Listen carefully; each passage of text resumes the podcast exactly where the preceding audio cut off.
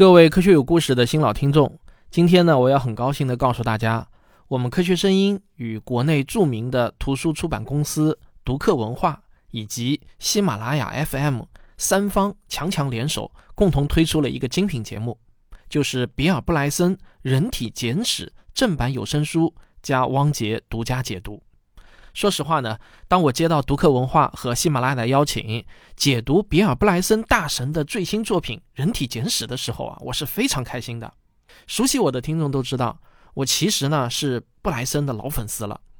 有很多听众都是通过我的《宇宙自然生命简史》这个系列节目认识我的，而这个系列节目啊，其实呢就是改编自比尔·布莱森老爷子的《万物简史》这本书，甚至可以说啊。我的创作风格深受老爷子的影响，他是我心目中的科普大神啊！在我看来呢，能把枯燥的科学数据演绎的既传神又有趣，比尔·布莱森先生那绝对是绝顶高手中的绝顶高手。是他让我第一次意识到，所有看似枯燥的科学数据，如果真正我们能够体会到它们意味着什么，那么它们将不再是一个简单的数字，而是。神奇大自然最好的代言。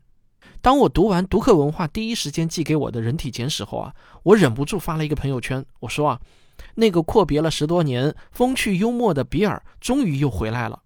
这本书的阅读体验，那比他上一本《趣味生活简史》好太多了。比尔终于又回归了原汁原味的万物简史风格。读了第一章，我就非常的激动，因为他又让我找回了十多年前第一次读《万物简史》的那种心情，真是美妙。哎呀，不知不觉说了那么多肉麻的吹捧话啊！不过我确实是发自内心的。下面呢，请大家听我给这个精品节目写的发刊词。如果你感觉这个节目是你的菜，其实呢，喜欢科学有故事的人，我觉得都应该是他们的菜。现在啊，就可以直接在喜马拉雅以早鸟价购买了。好，咱们先听发刊词，听完您再决定。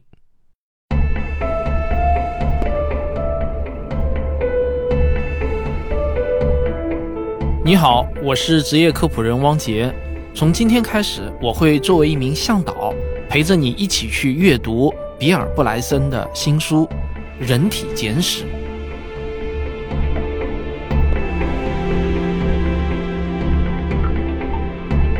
你可能会说，不就是我们自己的身体吗？还有啥不了解的呢？如果真的有什么不了解的地方，那我们不是可以去问医生吗？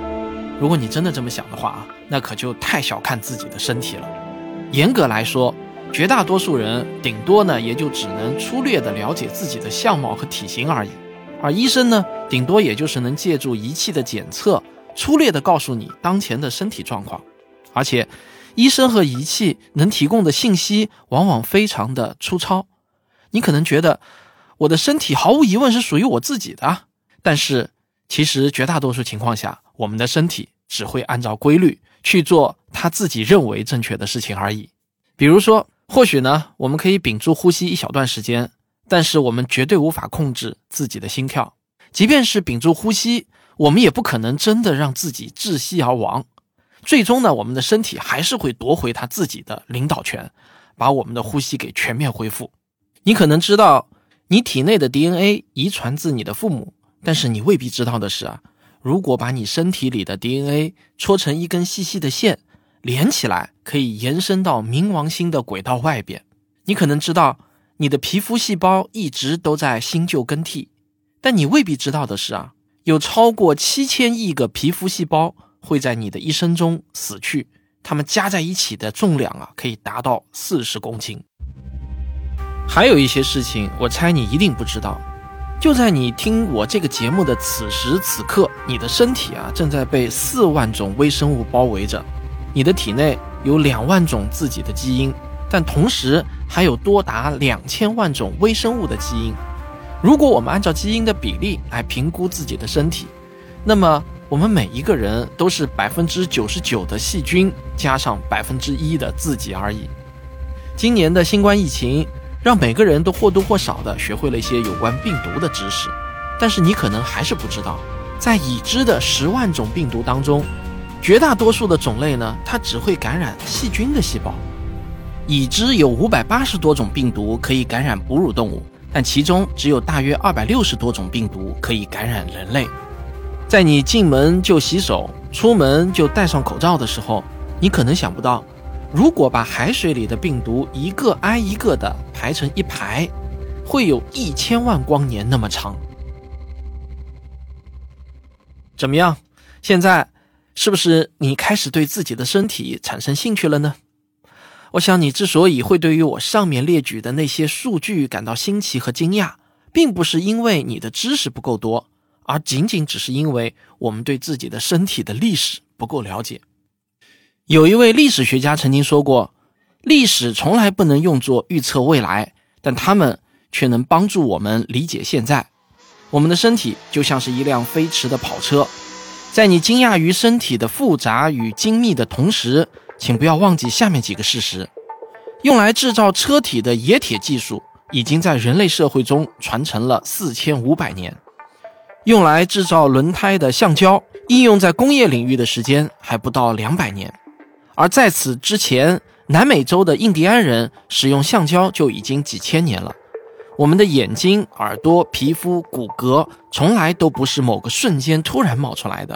身体里的每一个器官的背后都有一段漫长而且有趣的历史，有些历史甚至可以一直追溯到三十亿年前。你不相信吗？那就听我给你讲一个横跨三十亿年的故事吧。如果你有一个朋友从地球的对面的美国坐飞机来看你，他一下飞机就出现了疲劳、精神不振、腹泻、身体酸痛等诸多状况，你能猜出他出了什么问题吗？哈，不是你想的那样，我就知道呢。你可能想说他得了新冠肺炎，你不要往疫情上猜，我只是举个例子而已。如果没有疫情的干扰，那么大多数人都能猜出正确的答案，那就是时差反应。无论你是否经常去国外旅行，你肯定都听说过时差这个词。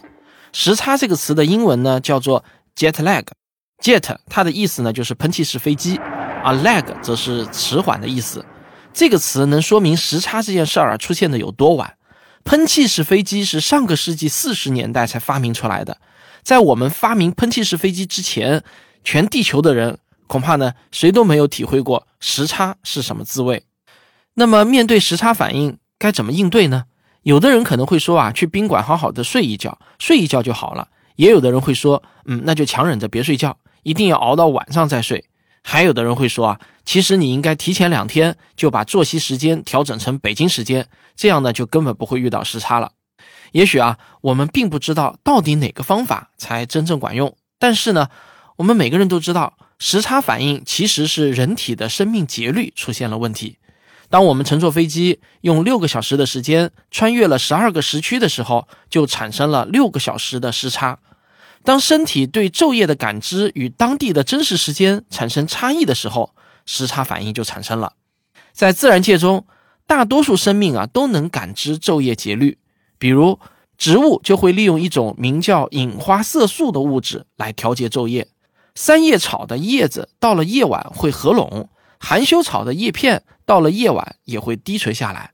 等到清晨来临的时候，它们的叶子又会重新张开。迎接新一天的阳光。有植物学家做过这样的实验，他们把含羞草挪到暗室里养护，夜晚用灯光照射它们，白天呢则关闭灯光，保持黑暗。很快啊，它们的叶片就开始变得无所适从，不知道什么时候应该打开，什么时候应该关闭。这些含羞草啊，也产生了时差反应。但是，我们只要把它们重新放回到阳光下，它们少则一天，多则几天。就又能够恢复正常的生命节律，跟我们人类差不多啊。不过含羞草呢，并不是最早掌握昼夜节律的生命。早在三十亿年以前的原始海洋中，就生活着一种古老的单细胞生物。这些单细胞生物的体内也存在着一种类似隐花色素的蛋白质。科学家们分析啊，这些单细胞生物之所以需要一个可以感知昼夜交替的生物钟。是因为细胞分裂的过程中，如果遭受到紫外线的辐射，就会发生变异，甚至是死亡。隐花色素的存在可以帮助细胞识别白天和夜晚，然后细胞分裂就可以只在夜间进行，这样啊就有效地躲避了紫外线带来的伤害。如今，科学家们已经证明，我们的生命节律也与隐花色素有关。我们人类之所以会与植物用一模一样的方式来调节生命节律，就是因为从动植物在进化树上分道扬镳之前，生物钟这个功能就已经演化出来了。全世界的绝大部分生命都与人类拥有一模一样的生命节律控制系统，这就是人体关于生命节律的历史。现在你知道该怎么应对时差了吗？正确的做法就是啊，出去晒晒太阳。当我们晒太阳的时候，身体内的隐花色素就开始与真实的自然对表了。阳光会告诉身体里的生物钟正确的时间，然后时差感就会消除。身体的历史告诉我们，校准生物钟，晒太阳是唯一奏效的方法。在你即将听到的这本书里，还有很多很多这样的故事，每一个故事都会给你讲述一段关于身体的历史。每一个故事都能让你对自己的身体有更深的认识。在这个节目中呢，我会每播几篇人体简史的原文，就帮你做一次深度的解读。我解读的重点也会与你身体的历史有关。我个人呢是非常的喜欢看比尔布莱森的书，可能很多人跟我一样，都是从《万物简史》开始认识比尔布莱森的。很多人都说啊，他的文字幽默风趣，总能让人捧腹。事实呢也确实如此。而在我看来啊，幽默并不是比尔布莱森的最大特点。我喜欢他的书，是因为他极其渊博的知识和跳跃的思维方式。他的书中各种各样开脑洞的冷知识啊，那是信手拈来，用上知天文下知地理来形容他，真的是一点儿都不过分。比尔布莱森自己就说过，他的书里涉及的资料很多，除非是一些有争议的数据，他才会特意的标出信源。如果是那些众所周知的公共知识啊，他就不再标注信源了。可是啊，就是这些比尔布莱森懒得标注信源的所谓的公共知识，有很多一部分啊，我都是闻所未闻的。可见这位比尔布莱森大神的知识，他广博到什么程度啊？我读他的书的时候呢，我喜欢一边读一边在电子书上记笔记，这样啊，将来用到这些知识的时候，我就可以把他的书当做线索来查资料了。《人体简史》这本书，我也是用同样的方法读完的。但是，当我读完整本书之后，才发现我几乎在这本书的每一页里都做满了笔记。就在我撰写这篇发刊词的时候，我又去翻阅了一遍我记下的那些笔记。在第二次阅读时，我惊讶地发现，这些稀奇古怪的知识点不仅有趣，而且显得有些可爱。比如说啊，当我读到一个人平均每天会眨一万四千次眼睛的时候，我就眨了下眼睛。当我读到人类为什么会保留头发时呢，我忍不住呢又抓了抓脑袋。当我读到鸡皮疙瘩的起源时啊，我的汗毛不由得又竖了起来。每一个人都是自己身体的主人，但你只有读完了这本书，你才会明白你的这个主人啊当的有多么不靠谱。读完这本书，你会更加了解自己的身体，也会让你更加热爱你现在的生活。好了，那么从下一集开始，我就会把时间交给这本书的作者比尔布莱森先生。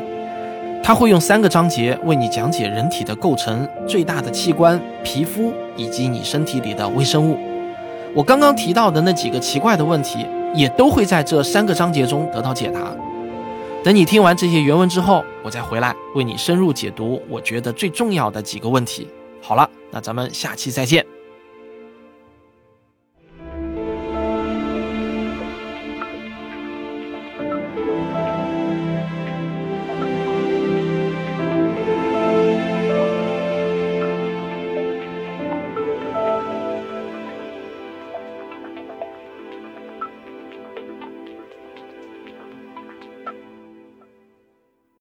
好，翻刊词听完了，那您现在就可以决定是否要购买这个精品节目了。咱们在人体简史中再相会。